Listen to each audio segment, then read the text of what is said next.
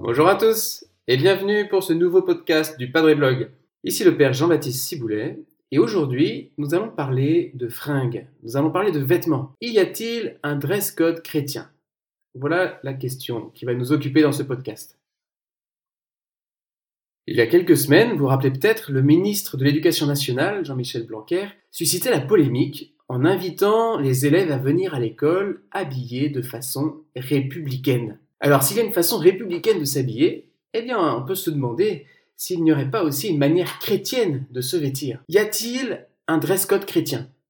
Quelle doit être la longueur minimale des jupes? Quel est le degré de transparence autorisé pour les t-shirts l'été? Que dit l'Église sur la manière de s'habiller?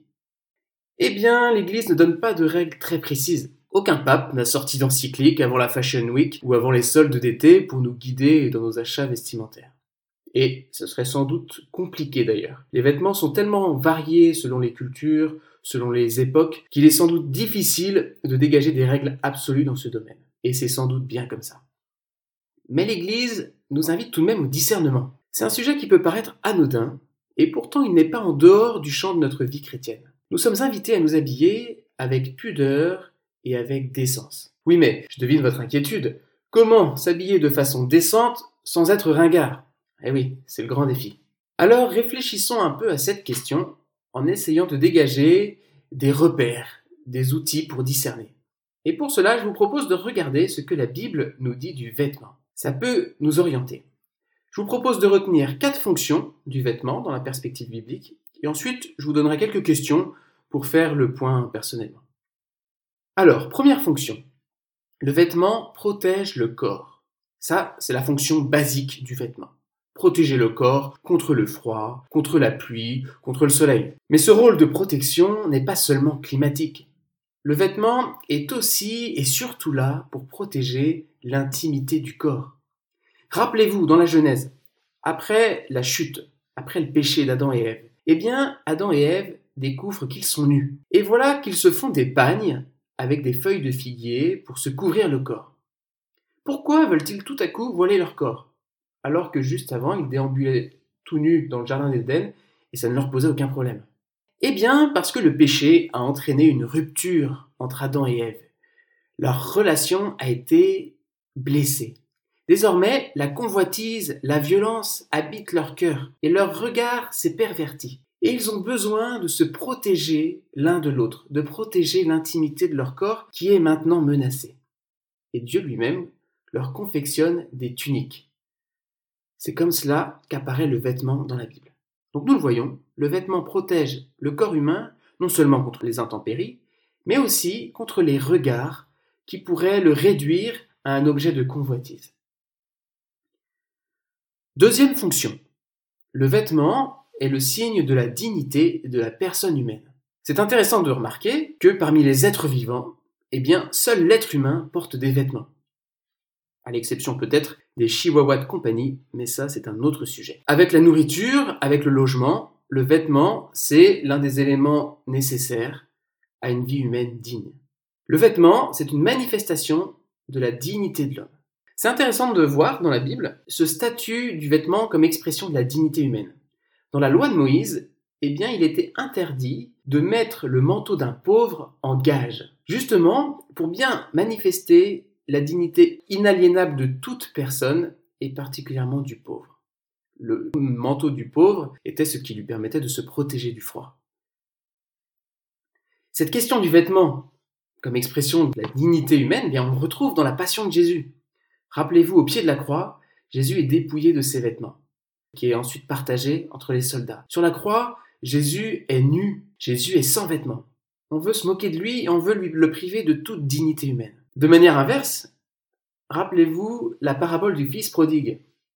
Lorsque le fils qui avait quitté la maison du père revient, en guenille, et le père le voit revenir à lui et s'élance vers lui, et il demande instinctement à ce qu'on le revête de la plus belle des tuniques. Il veut lui rendre le sens de sa dignité de fils, et la tunique en est le signe.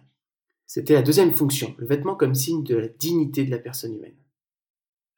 Troisième fonction, le vêtement est un langage. Alors, le vêtement marque les différents temps de la vie.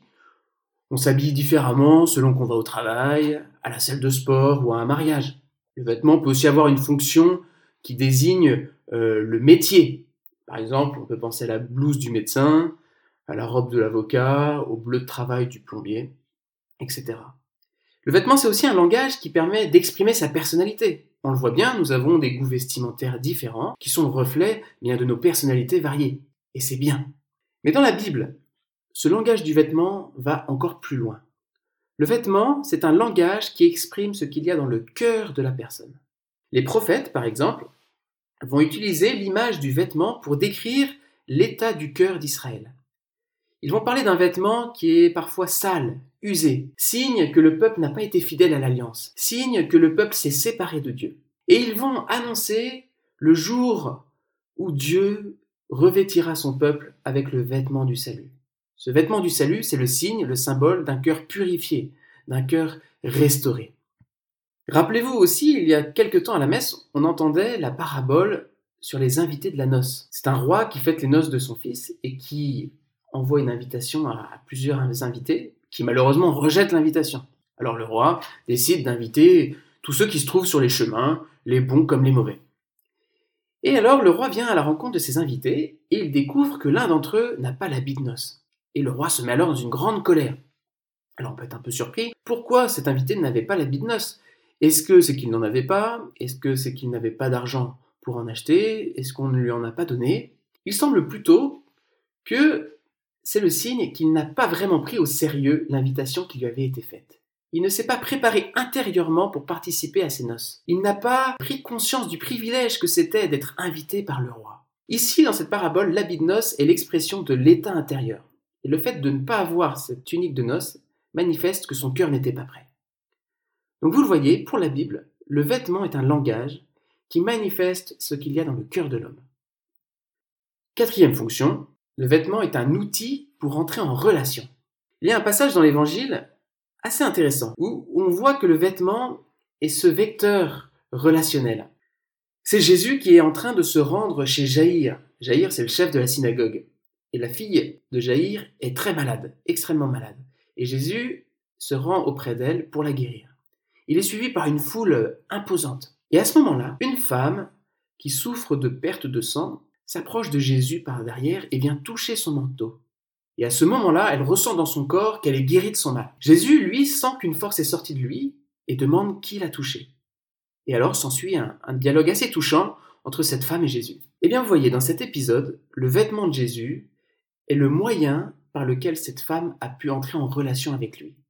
C'est en venant toucher le manteau de Jésus qu'elle reçoit la guérison et qu'elle est capable ensuite d'avoir cette rencontre et ce dialogue avec Jésus. Cet épisode est intéressant, il nous montre la dimension relationnelle de nos vêtements, et on n'y pense peut-être pas assez. Nos vêtements doivent être au service de la relation, en jouant le rôle de pont, vous voyez, entre nous et les autres. Alors chers amis, à partir de ces éléments de réflexion, je vous propose quelques questions pour vous examiner vous-même. Alors je précise bien que le but de ces questions, c'est de s'examiner soi-même, et non d'en faire une grille d'évaluation pour juger les autres. Ça, ça n'a aucun intérêt. Alors, première question. Quand je m'habille, est-ce que je cherche à être agréable aux yeux des autres ou alors est-ce que je cherche à les attirer à moi? Il est évidemment légitime de se mettre en valeur, de chercher à être beau, et c'est même honorer Dieu qui nous a créés. Mais il est bon de se demander, quel regard est-ce que je souhaite susciter chez l'autre par ma manière de m'habiller? Est-ce que c'est un regard empreint de respect et de bienveillance Ou est-ce que c'est un regard qui va faire de mon corps un objet de convoitise? Sénèque, le philosophe de l'Antiquité, disait que l'ornement le plus glorieux d'une femme, c'est la pudeur.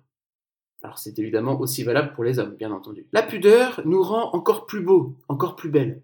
La pudeur, c'est le porche d'entrée dans des relations respectueuses de l'intimité de chacun. Deuxième série de questions. Quel temps et quel budget est-ce que je consacre aux habits chaque année?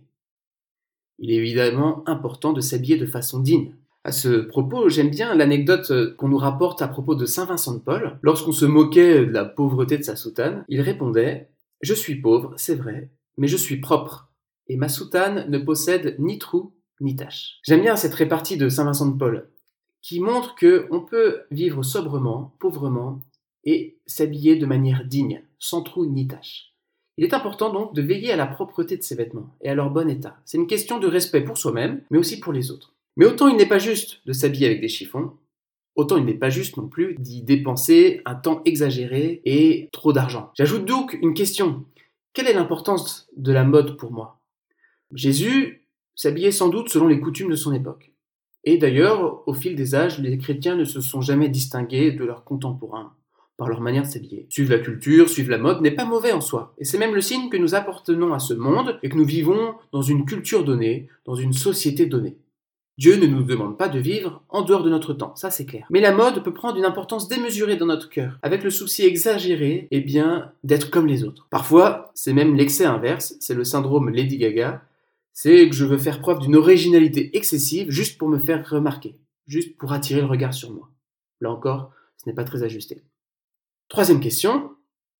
De quelle manière est-ce que je solennise par mes vêtements les fêtes religieuses et particulièrement le dimanche? Nous l'avons vu, le vêtement est le langage du cœur. Et malheureusement, nous perdons un petit peu dans notre société occidentale cette belle tradition de nous endimancher, de marquer les fêtes, de marquer le dimanche dans notre manière de nous habiller. Nous sommes invités pourtant à prendre ce signe concret, à manifester par nos vêtements que le dimanche est un jour différent.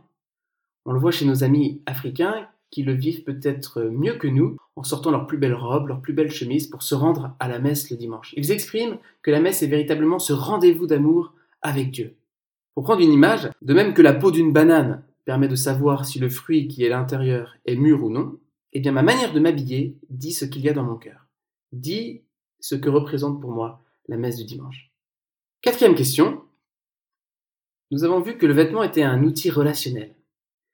Eh bien, est-ce que ma façon de m'habiller facilite la rencontre? Ou alors est-elle un écran qui fait obstacle à la relation? Est-ce que dans ma manière de m'habiller, je veux marquer mon niveau social, une certaine supériorité? Est-ce que ma manière de m'habiller me rend accessible aux autres? Eh bien, vous le voyez, chers amis, cette question des vêtements n'est pas si anodine. Cela vaut le coup d'y réfléchir et de faire le point personnellement pour avoir des relations toujours plus ajustées et que notre manière de nous habiller eh bien, soit un langage, un langage qui exprime ce que nous avons dans le cœur. Voilà, chers amis, merci beaucoup d'avoir écouté ce podcast. Continuez à nous poser vos questions sur les réseaux sociaux. Abonnez-vous pour ne pas manquer nos prochains contenus. Et moi, je vous dis à bientôt